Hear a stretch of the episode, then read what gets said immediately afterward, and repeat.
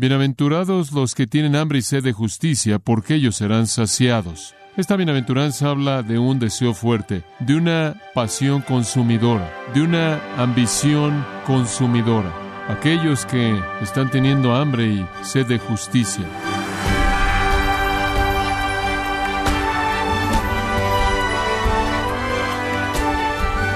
Bienvenido a esta edición de Gracia a vosotros con el pastor John MacArthur. Su cuerpo automáticamente le dice cuando necesita alimentos. Todos sabemos cómo se siente tener hambre, pero ¿sabe lo que se siente estar con hambre de felicidad? Querer ese gozo profundo que las circunstancias difíciles, incluso las tragedias, no pueden brindar. Sin embargo, antes de que pueda satisfacer su hambre por la felicidad, primero debe tener hambre por otra cosa. ¿Pero qué es esa cosa? Bueno, acompáñenos para descubrirlo cuando John MacArthur explique exactamente lo que necesita en la serie titulada Felicidad de adentro hacia afuera, en gracia a vosotros. Jesús le ofreció a la gente un reino de felicidad. La palabra bienaventurados básicamente significa feliz, satisfecho. Él estaba ofreciendo bendición, él estaba ofreciendo felicidad real, pero él la estaba ofreciendo en términos muy diferentes de lo que los judíos podrían haber esperado. Cada una de las bienaventuranzas expresa condiciones y o características que le pertenecen a aquellos que entran a su reino. Cristo, como usted recordará, vino como rey, Mateo señala eso. Su reino es un reino espiritual, él gobierna sobre los corazones y vidas de aquellos que creen en él. Este reino tiene ciertas características y las características están bosquejadas en las bienaventuranzas. Este reino está constituido por personas que son pobres en espíritu, que lloran, que son gentiles o mansas, que tienen hambre y sed de justicia, que son misericordiosas, puras de corazón, pacificadores y que han sido perseguidas, insultadas y en contra de quien todo tipo de maldad ha sido hablado falsamente. Esas son las cosas que caracterizan a aquellos que están en el reino del Señor. Pero a pesar de todo eso, lo cual parece todo menos una lista de felicidad, digo, pobre en espíritu, llorar, manso, hambriento, sediento, inclusive sufriendo. A pesar de eso, señalamos que eso apunta a que cada bienaventuranza es la palabra bendito, feliz. En su reino hay felicidad verdadera, satisfacción verdadera. La gente del reino está feliz y están felices porque están caracterizadas por estas condiciones. Ahora, la cuarta en esta lista de las bienaventuranzas. Bienaventuranzas refiriéndose a afirmaciones de bendición. El versículo 6 dice, Bienaventurados los que tienen hambre y sed de justicia, porque ellos serán saciados, o ellos serán satisfechos. Esta bienaventuranza habla de un deseo fuerte, habla de una pasión consumidora, de una ambición consumidora. Aquellos que están teniendo hambre y sed de justicia. El hambre y la sed aquí nos comunican algo de una necesidad profundamente sentida. Ese es exactamente el punto que nuestro Señor está presentando. La gente que entra a su reino y la gente que vive en su reino están caracterizadas por cierto tipo de hambre y sed. Tienen un deseo fuerte. Son motivados por una ambición apasionada. Están en una búsqueda muy intensa. Esto no es raro para la humanidad, el ser intenso, el ser apasionado, el estar buscando. De hecho, la mayoría de la gente pasa su vida entera buscando la cosa equivocada. Muchas personas, claro, tienen ambiciones pervertidas, pero inclusive aquellas que tienen ambiciones por las que a un nivel humano podrían ser nobles, se hallan a sí mismas al final de su vida o habiendo nunca alcanzado lo que buscaron habiéndolo alcanzado y descubrieron que no era todo lo que parecía ser. Es fácil pasar su vida entera buscando lo equivocado. Hay muchas ilustraciones en la Biblia de aquellos que buscaron la cosa equivocada. Pienso en primer lugar en Lucifer, por ejemplo, quien ya era la creación más gloriosa de Dios, quien ya era el ángel supremo entre los ángeles. Sin embargo, él fue motivado por una ambición apasionada, un deseo fuerte, una búsqueda consumidora.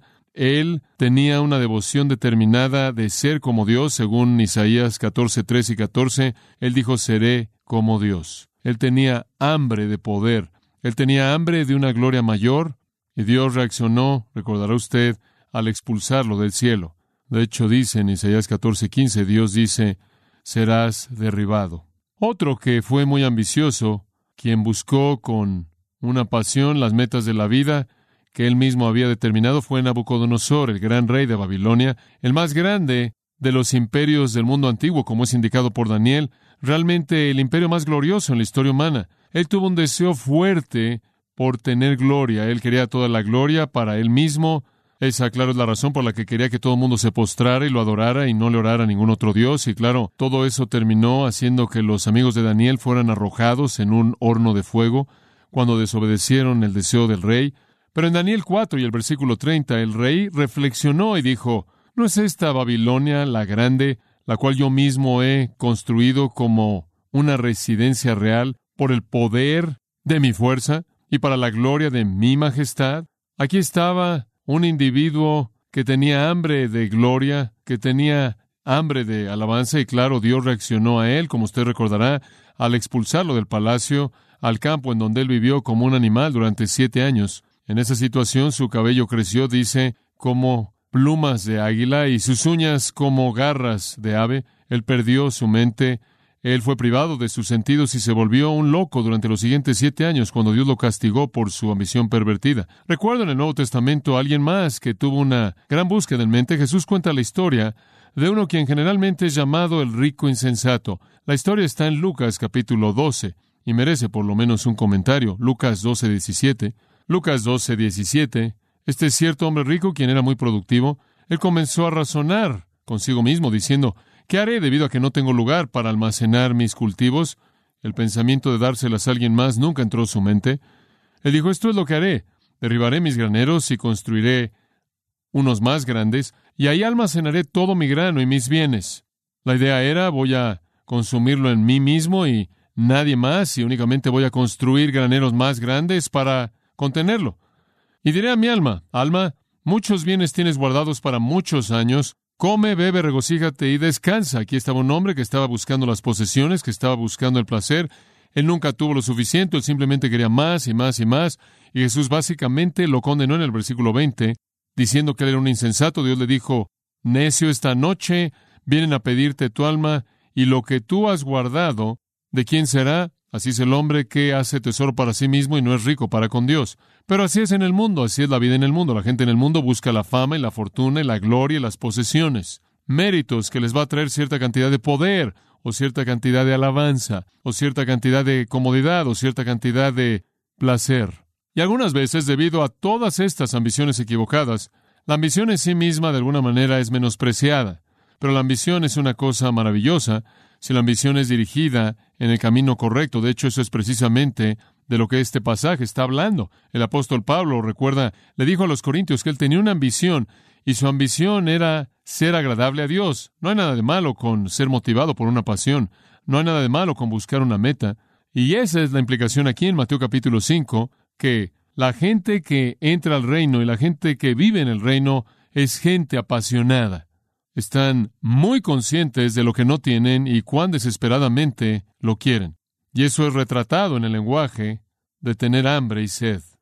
La gente en el reino tiene una pasión por algo. Tienen un deseo fuerte. Están buscándolo de manera ambiciosa. No es una cosa material, no es gloria mundana, u honra, o posesiones, es justicia. Y la justicia es para el ciudadano del reino lo que el alimento y el agua es para la persona natural. Esa es la razón por la que el paralelo es tan bueno. El agua y el alimento son necesidades, no lujos, y así lo es la justicia. La gente, usted y yo sabemos que no puede vivir sin alimento y no puede vivir sin agua. Es imposible vivir sin ello. Y así también es imposible vivir en el reino de Dios sin justicia. Nuestra vida física depende del agua y el alimento, nuestra vida espiritual depende de la justicia. Por cierto, la gente en los tiempos bíblicos conoció mucho más de hambre y sed de lo que nosotros lo conocemos. Es raro que nosotros lleguemos a tener hambre o sed. Tenemos un acceso rápido a comida instantánea y bebida en cualquier momento. Pero la gente en el mundo antiguo no tuvo esa ventaja maravillosa y el hambre era muy común y así también la sequía. Recordará que fue un hambre lo que llevó a los hermanos de José a Egipto, como es registrado en el libro de Génesis, y desde esa primera hambre registrada. El hombre ha enfrentado hambre a lo largo de los siglos y en el Medio Oriente ha sido algo así como una experiencia común, hambre y sed, hambre, sequía. Hambre, por ejemplo, Un hambre llegó a Roma en el año 436 a.C. y causó literalmente que decenas de miles de personas se arrojaran a sí mismas al río Tíber y terminaran con sus vidas porque no podían enfrentar el hecho de que no tenían alimento. El hambre azotó a Inglaterra en el año 1005 y toda Europa sufrió en 879, 1016 y 1162. Toda Europa de un hambre, inclusive en el siglo XIX, con sus grandes avances y tecnología, el hambre ha azotado a muchos países y conocemos eso, países como Rusia, China, India, inclusive Irlanda hace unos años atrás y muchos murieron. Hoy día todavía es verdad, aunque parece haber sido reducido en algunos años recientes. Hay mucha hambre en la India. Miles mueren de malnutrición y sus enfermedades que la acompañan. Y cientos más perecen en Latinoamérica y en lugares oscuros, en países de tercer mundo alrededor del mundo. El hambre siempre ha sido un vecino cercano para la raza humana. Y esta hambre física del hombre que se convierte en una cosa tan desesperada únicamente es una especie de símbolo pequeño del hambre más profunda y más seria del corazón, que es identificada aquí, el hambre, que es un hambre espiritual. Los paralelos deben ser trazados para que usted entienda esto. Cuando decimos que alguien tiene hambre y sed, probablemente nos referimos a que no comieron más que 15 minutos más tarde o se perdieron la comida por media hora. Pero cuando la Biblia habla de hambre y sed, está hablando de una demanda por aquello que no hay una solución inmediata. Está hablando de cierto nivel de desesperación. Y la gente que entra al reino de Dios entra porque tiene una desesperación. La persona no salva cuyo corazón es movido, que oye y entiende el mensaje del Evangelio, ha sido despertado en él por la obra del Espíritu de Dios un hambre inmensa hacia la justicia que nada más puede satisfacer. Y la persona deja de buscar aquello que no es pan y busca el verdadero pan de vida, o como Jeremías lo dice de manera muy vívida en Jeremías 2.13, me han dejado la fuente de aguas vivas y han cavado para sí mismos cisternas, cisternas rotas que no pueden contener agua. Tienen sed, muy bien, pero le dan la espalda al agua verdadera. Tienen hambre, pero le dan la espalda al pan verdadero. Pero vivimos en un mundo de gente que tiene hambre y sed, gente motivada, que está buscando, gente que está buscando algo y están corriendo como si estuvieran muriéndose de hambre y corriendo como si estuvieran pereciendo con sed, buscando lo que piensan que va a satisfacerlos. Y no es así. Pero la gente en el reino también es ambiciosa, están motivados, son apasionadas, pero es por justicia. Pienso en el hijo pródigo. El hijo pródigo, Lucas 15, él tuvo muchas pasiones. En esa pequeña historia usted las ve de manera repetida. En primer lugar, él tuvo un deseo consumidor por el dinero, por el tesoro terrenal. Él tuvo un deseo consumidor por aquello que podía comprar a manera de posesiones y placer. Él tuvo una pasión por la iniquidad. Y debido a su hambre de pecar y su hambre de placer y su hambre de posesiones y su hambre de cosas materiales, él fue a su padre y básicamente demandó su herencia. Y después él tomó su herencia, recordará usted la historia en Lucas 15, y salió y simplemente la desperdició en todas esas cosas que él deseó de manera apasionada. Y él terminó satisfecho. ¿Es correcto? No, él terminó vacío. Cuando él había acabado de alcanzar todo lo que estaba buscando, cuando él había terminado de alcanzar todas sus metas, cuando él había acabado de experimentar todas esas ambiciones, él estaba vacío. Y él pensó, ¿cuántos siervos contratados, esclavos, en la casa de mi padre, tienen suficiente pan y de sobra? Él tenía absolutamente nada. Terminó trabajando para algunos gentiles, sin duda alguna, en una granja de cerdos, cuidando cerdos y comiendo alimento para cerdos, cuando él decidió que será mejor ir a casa a su padre. Y en ese punto la parábola está diciendo que su hambre cambió. Primero él tenía hambre de dinero y tesoro terrenal para que pudiera satisfacer sus deseos pecaminosos. Después él tuvo hambre simplemente para quedar satisfecho con alimento para cerdos. Y finalmente él tuvo la suficiente hambre como para regresar a toda la riqueza que su padre tenía. Ese es el retrato de tener hambre y sed de justicia. Cuando usted ha tenido todo lo que pensaba que lo satisfacería usted, simplemente es alimento para cerdos. Usted regresa, reexamina su corazón y si el Espíritu de Dios lo va a motivar usted, una nueva hambre por justicia emerge. Primera de Juan 2, 15 al 17, un pasaje muy conocido, nos recuerda que los apetitos nunca pueden ser satisfechos por lo que este mundo ofrece. No ames al mundo ni las cosas que están en el mundo. Si alguna ama al mundo, el amor del Padre no está en él, porque todo lo que hay en el mundo, los deseos de la carne, los deseos de los ojos y la vanagloria de la vida, no viene del Padre, sino del mundo. Y el mundo pasa y sus deseos, todo es un vapor, todo es un sueño, todo es una fantasía, no provee satisfacción en absoluto, en absoluto. Entonces, desde el comienzo, al ver a esta bienaventuranza, de regreso a Mateo capítulo 5, usted se puede hacer la pregunta, ¿de qué es lo que realmente tengo hambre? Porque los resultados de esa pregunta, la respuesta a esa pregunta, le dirá si usted es un ciudadano del reino o no. Digo, ¿cuál es la ambición que motiva su vida? ¿Cuál es el deseo motivador de su corazón? ¿Qué es lo que usted realmente anhela? ¿Qué es lo que usted realmente quiere? La gente que está entrando a mi reino y viviendo en mi reino, aquellos que están viniendo a mi reino, aquellos que son miembros de mi reino, tienen hambre y sed de justicia. Ahora, para desarrollar un poco más esta bienaventuranza, hemos estado haciendo preguntas en cada caso, y voy a hacer algunas preguntas y después responderlas. Nos ayuda como una manera de llevarnos a lo largo de los elementos. Pregunta número uno, ¿cómo es que esta bienaventuranza encaja con las otras? ¿Cómo es que esta en cierta manera encaja? La primera, bienaventurados los pobres en espíritu, porque de ellos es el reino de los cielos. Bienaventurados los que lloran, porque ellos recibirán consolación. Bienaventurados los mansos, porque ellos recibirán la tierra por heredad. ¿Cómo es que esta en cierta manera encaja? Bueno, recuerde ahora, pobre en espíritu significa moralmente en bancarrota.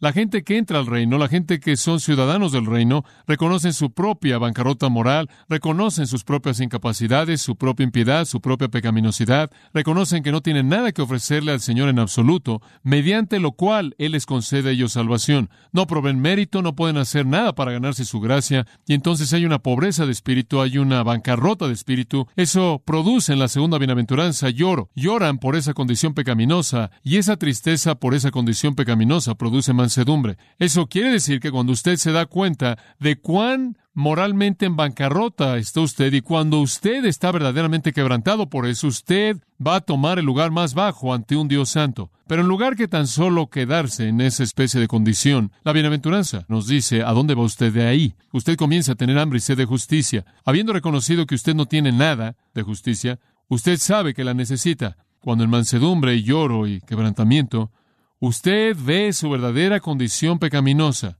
y comienza a tener hambre y sed de justicia, la cual usted sabe que necesita pero no puede ganarse, lo cual usted sabe que necesita pero no tiene, usted está dando evidencia de ser un ciudadano del reino.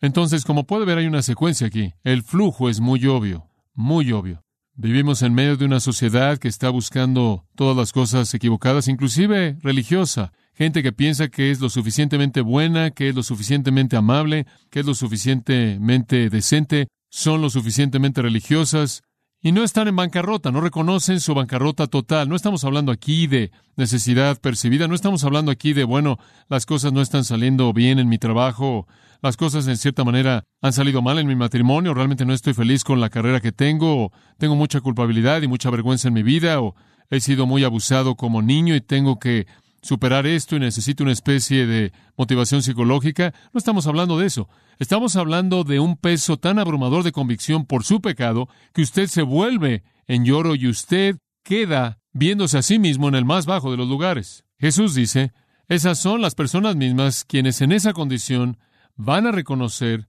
que lo que necesitan de manera desesperada es justicia y lo que no tienen es justicia y entonces tienen hambre y sed de ella. Así es, como esta bienaventuranza en cierta manera encaja con el resto, felices son los que están moralmente en bancarrota, felices son los que lloran, felices son los mansos y felices son los hambrientos. Y quiero enfatizar a lo largo de esta pequeña serie que estas son condiciones de entrada al reino y características constantes de gente del reino. Usted no deja de reconocer su bancarrota moral después de que usted entra al reino, probablemente tiene un mayor entendimiento de ella ahora de lo que usted tuvo cuando fue convertido. Usted no deja de llorar por su pecado, probablemente llora ahora más de lo que lloró en ese entonces, porque ahora conoce mucho más de su pecado y cómo Dios lo ve a partir del conocimiento incrementado de las escrituras y debido a la batalla que se ha incrementado en contra de la carne, usted no se siente más orgulloso entre más tiempo ha estado usted en el reino, usted se siente más humilde. Entre más ha estado usted en el reino, porque entre más usted está cerca del Señor, el Rey, más de su gloria ve usted y más de su gloria ve usted y más reconoce que usted no es nada. Entonces, estas condiciones de entrada al reino también son características de aquellos que son gente del reino. Ahora, el Versículo 6 también es una transición no solo por lo que vino antes, sino por lo que viene después. Si usted nota el versículo 7 dice, Bienaventurados los misericordiosos, bienaventurados los limpios de corazón, bienaventurados los pacificadores. Escuche, es lo que sigue esta cuarta bienaventuranza. Hasta que usted ha tenido hambre y sed de justicia y ha sido satisfecho, usted no puede ser misericordioso, limpio de corazón y un pacificador. Entonces las primeras tres bienaventuranzas fluyen en esta y las siguientes tres bienaventuranzas fluyen de ella, en donde hay un sentido de bancarrota moral, lloro por el pecado y mansedumbre, el corazón clama por justicia. Cuando ese corazón recibe esa justicia, ese individuo entonces que ha recibido misericordia, que ha recibido limpieza, que ha hecho la paz con Dios, se vuelve misericordioso, limpio de corazón y un pacificador. Las bienaventuranzas tienen una secuencia maravillosa y bendita. Muy bien, una segunda pregunta entonces, conforme consideramos esta bienaventuranza maravillosa, ¿qué significa tener hambre y sed? Bueno, ya le dije que es la idea de un deseo intenso. ¿De qué estamos hablando realmente aquí? Veamos un poco más de cerca esto. La fuerza de las palabras de Cristo de nuevo quizás no sean claras para nosotros, porque no conocemos lo que es tener hambre y sed. En el mundo antiguo estaban lidiando con ingreso bajo, estaban lidiando con alimento escaso, no había lugares de comida rápida, no había alimento accesible. La batalla por el pan básicamente era consumidora. Tomaba todas las horas, todas las horas conscientes del día y todos los momentos de planeación de la noche, y habían tormentas de viento que destruían cultivos, vientos fuertes en el Medio Oriente, habían sequías. En ese contexto es que Cristo habla. La gente en mi reino es gente que busca justicia. Eso es lo que quieren. No están buscando prosperidad, no están buscando prosperidad material, no están buscando sanidades, no están buscando riqueza, no están buscando éxito, no están buscando salud, no están buscando que su matrimonio sea arreglado, no están buscando tener un ambiente más feliz, un mejor trabajo. No están pidiéndole a Dios que simplemente arregle su vida un poquito y arregle algunas cosas que no les gustan. Hay una desesperación en sus vidas, pero no tiene nada que ver con esos asuntos temporales. Por lo que están desesperados, por lo que tienen hambre y sed, va mucho más allá de lo que este mundo puede proveer. Quieren justicia, tanto como un hombre hambriento que teme la muerte y quiere alimento, y un hombre sediento que teme la muerte y quiere agua. La desesperación es la idea clave. En un libro llamado La Última Cruzada, por el mayor Hilbert, se presenta un relato. Creo que es un relato fascinante de parte de la liberación inglesa de Palestina en la Primera Guerra Mundial. Recordará usted que los ingleses liberaron a Palestina y realmente permitieron que Palestina se convirtiera en un Estado por sí mismo. El doctor M. Blalock cuenta la historia de la última cruzada en el libro en estas palabras. Expulsados de Berseba, la cual está en el sur, una fuerza combinada de ingleses, australianos y gente de Nueva Zelanda estaban empujando en la parte trasera de la retirada turca en el desierto árido. Los turcos, recordará usted, habían ocupado ese lugar hasta que fueron liberados por los ingleses. El ataque se distanció de la caravana de camellos que llevaban el agua. En otras palabras, los soldados estaban muy lejos de su provisión de agua. Las botellas de agua estaban vacías. El sol resplandecía sin misericordia en un cielo en donde las aves de rapiña daban vueltas con expectativa. Nuestras cabezas nos dolían, escribe Gilbert, nuestros ojos estaban rojos, irritados, nuestros ojos estaban rojos y no veían bien en medio del resplandor enseguecedor. Nuestras lenguas comenzaron a hincharse, nuestros labios adquirieron un color morado negro y se partieron. Aquellos que se salieron de la columna nunca volvieron a ser vistos, pero las fuerzas desesperadas lucharon hasta Sherria. Habían pozos en Sherria y no habían podido tomar el lugar para cuando cayó la noche. Miles estaban condenados a morir de sed. Tenían que esforzarse por llegar a donde había algo de agua a morir.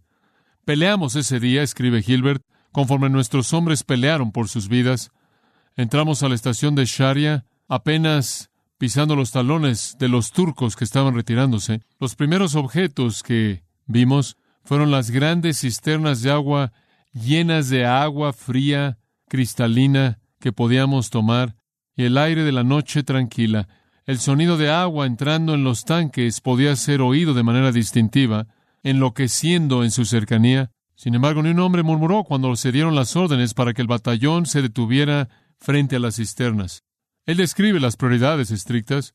Los heridos, aquellos que tenían el deber de vigilar, entonces compañía por compañía, ese fue el orden. Tomó cuatro horas antes de que el último hombre tomara su último trago de agua. En todo ese tiempo habían estado de pie a unos metros de un muro de piedra bajo del otro lado, del cual habían miles de galones de agua, Creo yo, el mayor Gilbert concluye, que todos aprendimos nuestra primera lección real de la Biblia en la marcha de Berseba hasta los pozos de Sheria. Si así fuera nuestra sed por Dios, escribió él, por la justicia, por su voluntad en nuestra vida, un deseo consumidor que absorbe todo, cuán ricos en el fruto del Espíritu seríamos.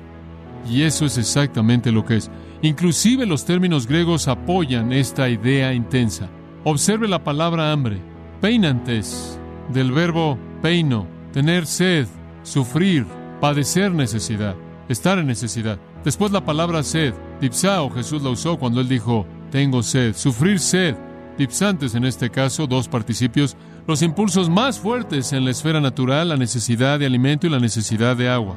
Ambos, por cierto, son participios de tiempo presente, acción continua, mostrando que este es un estilo de vida, un hambre constante, una sed constante de justicia.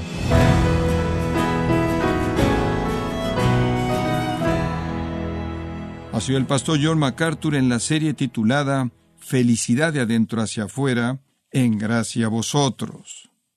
Estimado oyente, en base a este estudio, John MacArthur ha escrito el libro titulado El único camino a la felicidad.